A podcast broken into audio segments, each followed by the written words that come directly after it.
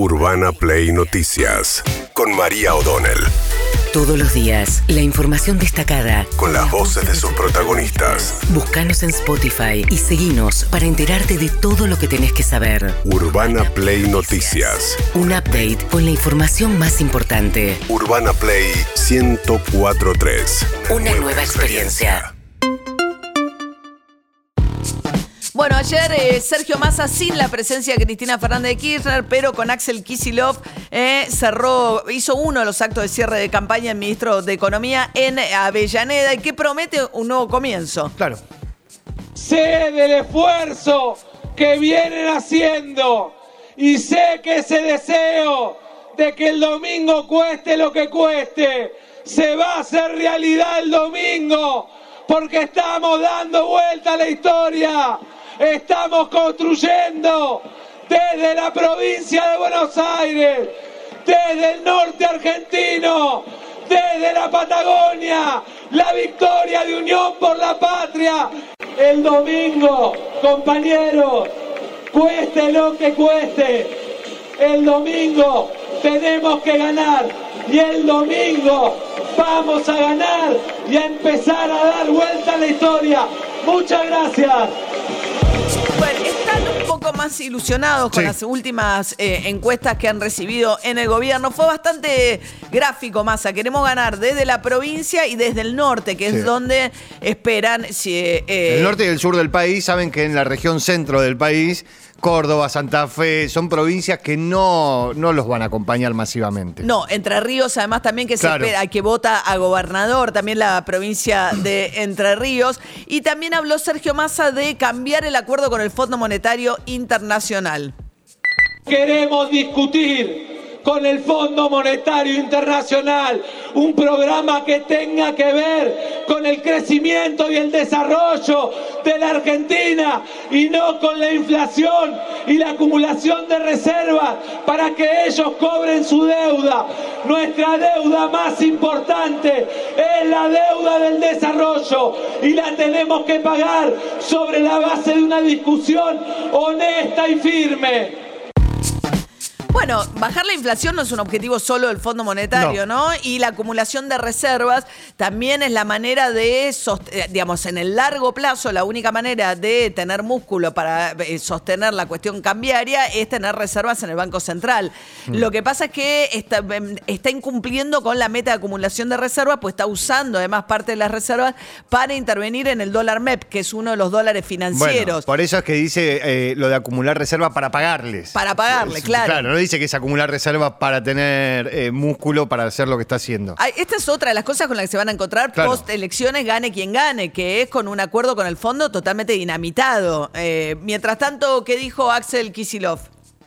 Son tiempos difíciles, pero nada de lo que tenemos como dificultades, y el pueblo lo puede entender, se resuelve ni con motosierra, ni con dinamita, ni con ajuste no es por ahí. Y de la misma manera, y de la misma manera, la provincia de Buenos Aires no se salva sola.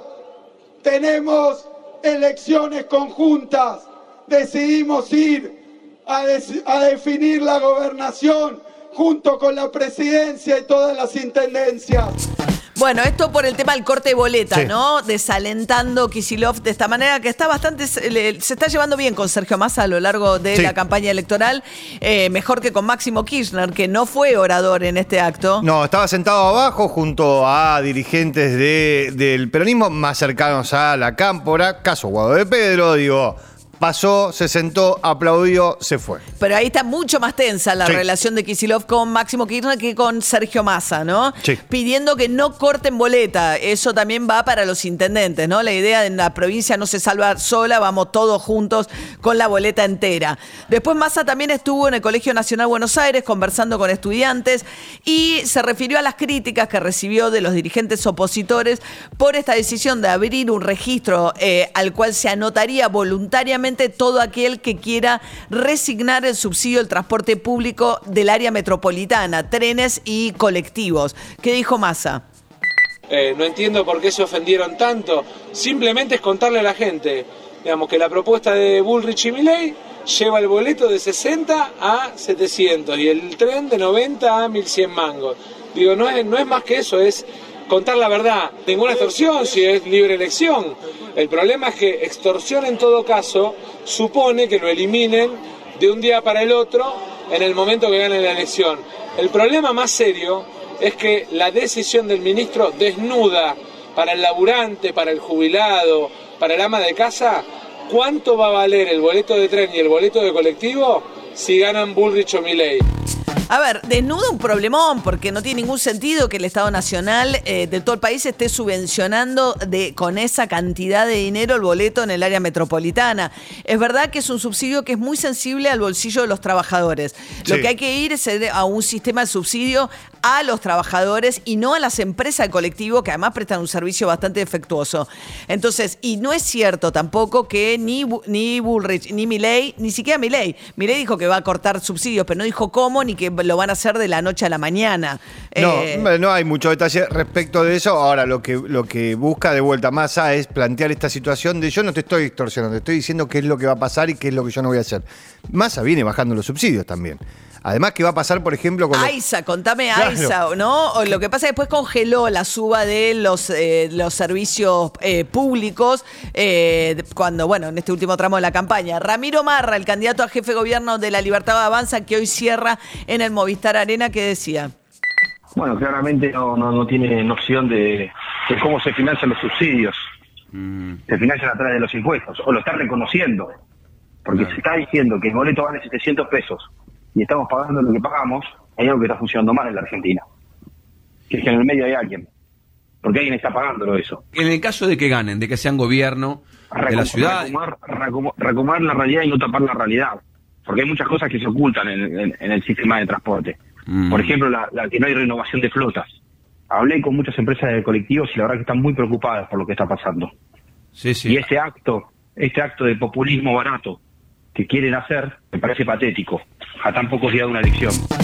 Bueno, hay muchos problemas que se están acumulando en la Sí. economía, uno de los cuales muchas veces cuando la negociación con los colectivos, con los dueños de los colectivos, a cambio de no entregarles todo el subsidio que piden, que hacen? Le prorrogan el tiempo de vida útil de las Sí. unidades de los colectivos. Eso pasa. Sí, Ma- Marra igual, digo, como jefe, vamos a suponer que sea jefe de gobierno, va a tener que decidir qué hacer con los colectivos que circulan por adentro de la ciudad de Buenos Aires.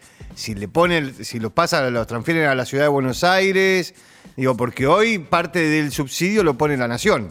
Mientras tanto, Javier Milei, el candidato de ese espacio, dice que, eh, bueno, trajo un ataúd a la campaña. Después el ataúd de. No, eh, como, como figura, como figura. Después del de Herminio Iglesias, que muchos dicen que le costó eh, a Italo Luder en la vuelta a la democracia, que ahora se cumplen 40 años, como símbolo de que quedó asociado el peroni- la propuesta del peronismo a la violencia, Claro. ¿no? Y Alfonsín a la promesa de algo nuevo. Bueno, Javier Milei, ¿qué dijo sobre el ataúd?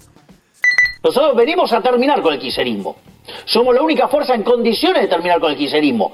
No solo, es más, Carolina Píparo, en la provincia de Buenos Aires, está cerca de darle el golpe de gracia al kirchnerismo. Nosotros somos los que le venimos a poner la tapa al ataúd del kirchnerismo, sí, claro. Bueno, exterminar, eh, tapa el ataúd, son Sí, todas aniquilar, metáforas, aniquilar. Mientras tanto, Lili- eh, Lilia Lemoine, la candidata de, Ja- de Javier Milei a diputada nacional, íntima del círculo más cercano a Javier Milei, escuchen lo que va a ser su primera propuesta de proyecto de ley llegando al Congreso Nacional. ya que las mujeres tienen el privilegio de poder matar a sus hijos y renunciar a ser madres, entonces, ¿por qué los hombres por ley tienen que mantener una criatura quizás porque le dijeron, sí, sí, acá adentro que tomo la pastilla? No, o le pinchan un forro, porque hay muchas mujeres que para enganchar a un tipo hacen estas cosas y se aprovechan de que el tipo en el medio de la calentura hace, ah, ¿viste? Ay, papito, dale. Eh, mi abuela me lo contaba. Entonces, Era enfermera. el proyecto- Entonces, el proyecto es renuncia de la paternidad. La mujer, cuando se entera que está embarazada, tiene 15 días para notificar al padre y el padre debe, puede decidir si va a hacerse cargo del hijo o no. Porque a mí no me parece justo que un hombre tenga que hacerse cargo económicamente de una criatura hasta los 18 años cuando Pero ¿y no lo quiso tener. Bueno, ¿Qué uno, ha escuchado cosas, ¿no? Sí. Sí. Eh, hay- hay profilácticos, hay vasectomías, podríamos darle una, digamos, contarle que hay una cantidad que el hombre también se puede cuidar. Aparte, ¿no? La idea Eh, esa de que las mujeres se, se embarazan para enganchar al hombre. Y me lo dijo mi abuela, ¿no? Sí. Esa cosa de pinchar los preservativos, me lo dijo mi abuela, que se retrotrae a Marra Yo- diciendo, me contó mi mamá que es profesora de historia, ¿no? También. Sí, eh, ah, eso con, con la hispanidad. Pero fíjate, eh, pero hay algo con los hijos, porque además, fíjate Javier Milei lo que proponía en un momento, la idea de la mercancía, Claro. ¿no? En todo caso. Como entra en conflicto los dos derechos, entonces vale el de la madre. O sea, con lo cual, nada, bueno, esas son las... eh, igual, pero bueno, algo que aportaría mucho a ese debate es que se permitiera que la- las adopciones Sí. fuera un mercado libre y no un mercado regulado por el Estado. Vas a ver cómo aquellas que quedan embarazadas, aun cuando no quieren, van a encontrarle una salida, digamos, a la situación. Esto es del 2020. La salida de la situación sería la compraventa de niños. O sea, la idea de las que no quieren tener hijos lo llevarían adelante igual porque el Estado desregula y entonces compras y vendes. Y ya a esta altura es co- compras y vendes al niño entero o los órganos por separado. Por. Depende de qué es lo que necesites, básicamente. No, es una locura. Es una tragedia, Tremendo. la verdad. Pero son cosas que no- ni los candidatos más de extrema derecha en el mundo proponen estas cosas. O sea, ni creo que ni Vox en España. Eh, mientras tanto, Horacio Rodríguez Larreta se sumó a la campaña de Patricia Bullrich acompañándola en este último tramo. Bullrich siente que después del segundo debate logró enderezar un poco más la, campaña electoral y que muestra un equipo más sólido detrás de ella que el Massa que tiene la dificultad de estar gestionando y un Milei al que estas cosas lo afectan principalmente en el voto de las mujeres. Yo les quiero decir que si hay un dique de contención al voto mileísta por estas horas son mucho más las mujeres. ¿Qué decía Horacio Rodríguez Larreta? Nunca negué la relación con él, jamás. Después en la vida uno tiene amigos. Esto es Sergio Massa, perdón, esto lo que está hablando es, le pregunta Jorge Real por Sergio Massa y el vínculo entre ellos. Nunca negué la relación con él, jamás. Después en la vida uno tiene amigos que lo ve, que los ves con más frecuencia que otros. En el último tiempo lo he visto menos, pero jamás negué la relación con él. Pero eso no quita de que él está hoy en el kirchnerismo obvio que y yo no, estoy en no, la oposición.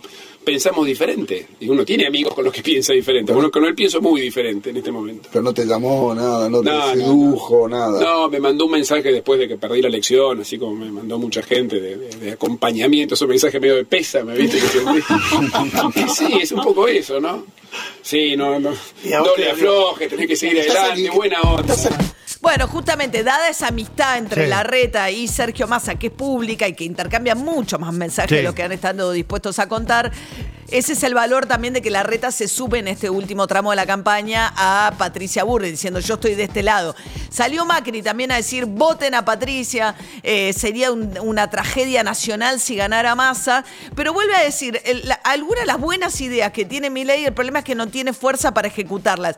¿No le parece? O sea, No, le sé- parece que las ideas son malas, sino No. que simplemente él no las puede, Milei no las puede practicar y ellos sí las pueden practicar. Exacto, volvió. Cuando trata de ayudarla a Patricia, Claro. no siempre le sale del todo bien, ¿no?